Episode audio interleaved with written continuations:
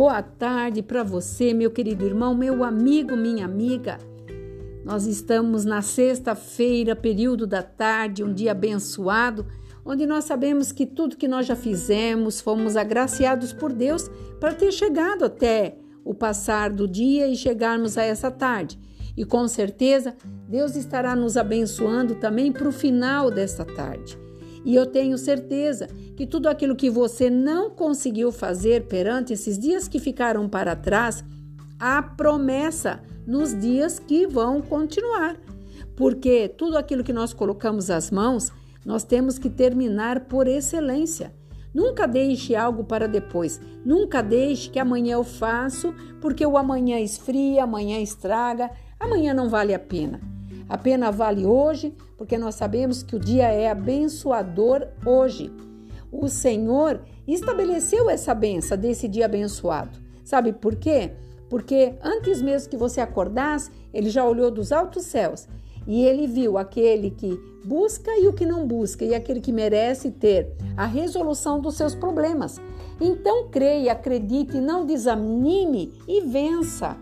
E avance também, porque no Salmo 53, versículo 1 diz assim: Diz o insensato no seu coração: Não há Deus.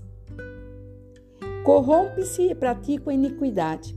Já não há quem faça o bem.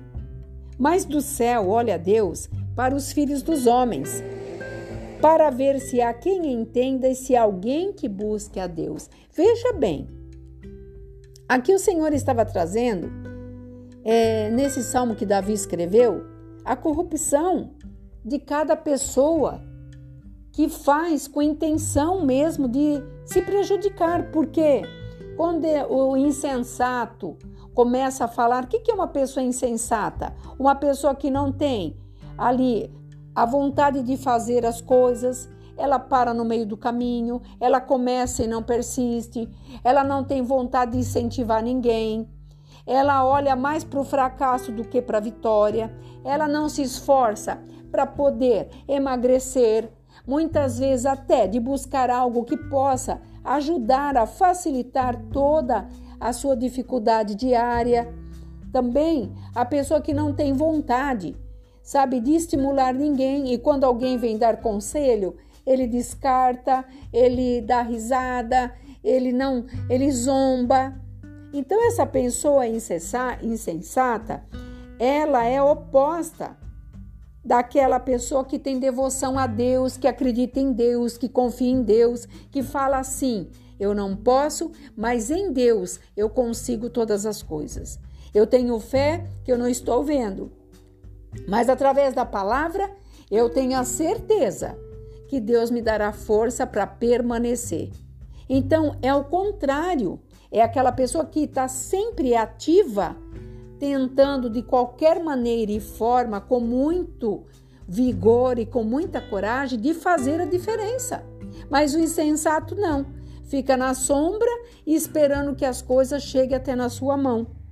E também, essa pessoa insensata, ela não é desprovida de inteligência, pelo contrário, ela é muito inteligente. Mas o discernimento espiritual ela não tem porque ela olha para aquilo que lhe satisfaz. Aquilo que não lhe agrada, ela não está dando muita questão nem fazendo questão.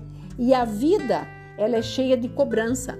Quando você levanta, acende a luz, vem a cobrança, porque você está gastando.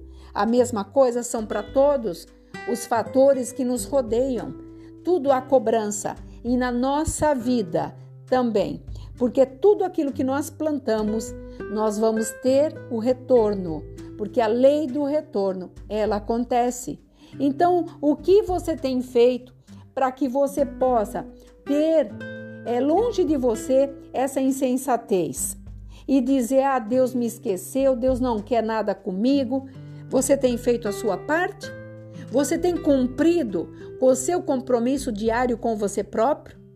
Porque muitas vezes nós vemos pessoas tão relaxada, desleixada, que não tem nenhum tipo de preocupação com si próprio. Mas você é obra-prima de Deus. Você é aquele que ele instituiu para vencer, que aonde você colocar a mão vai ter virtude. vai, como diz o, o ditado popular, vai virar ouro, porque você tem o Espírito de Deus. Você tem a imagem de caráter de Deus. Você não nasceu para perder, você nasceu para vencer.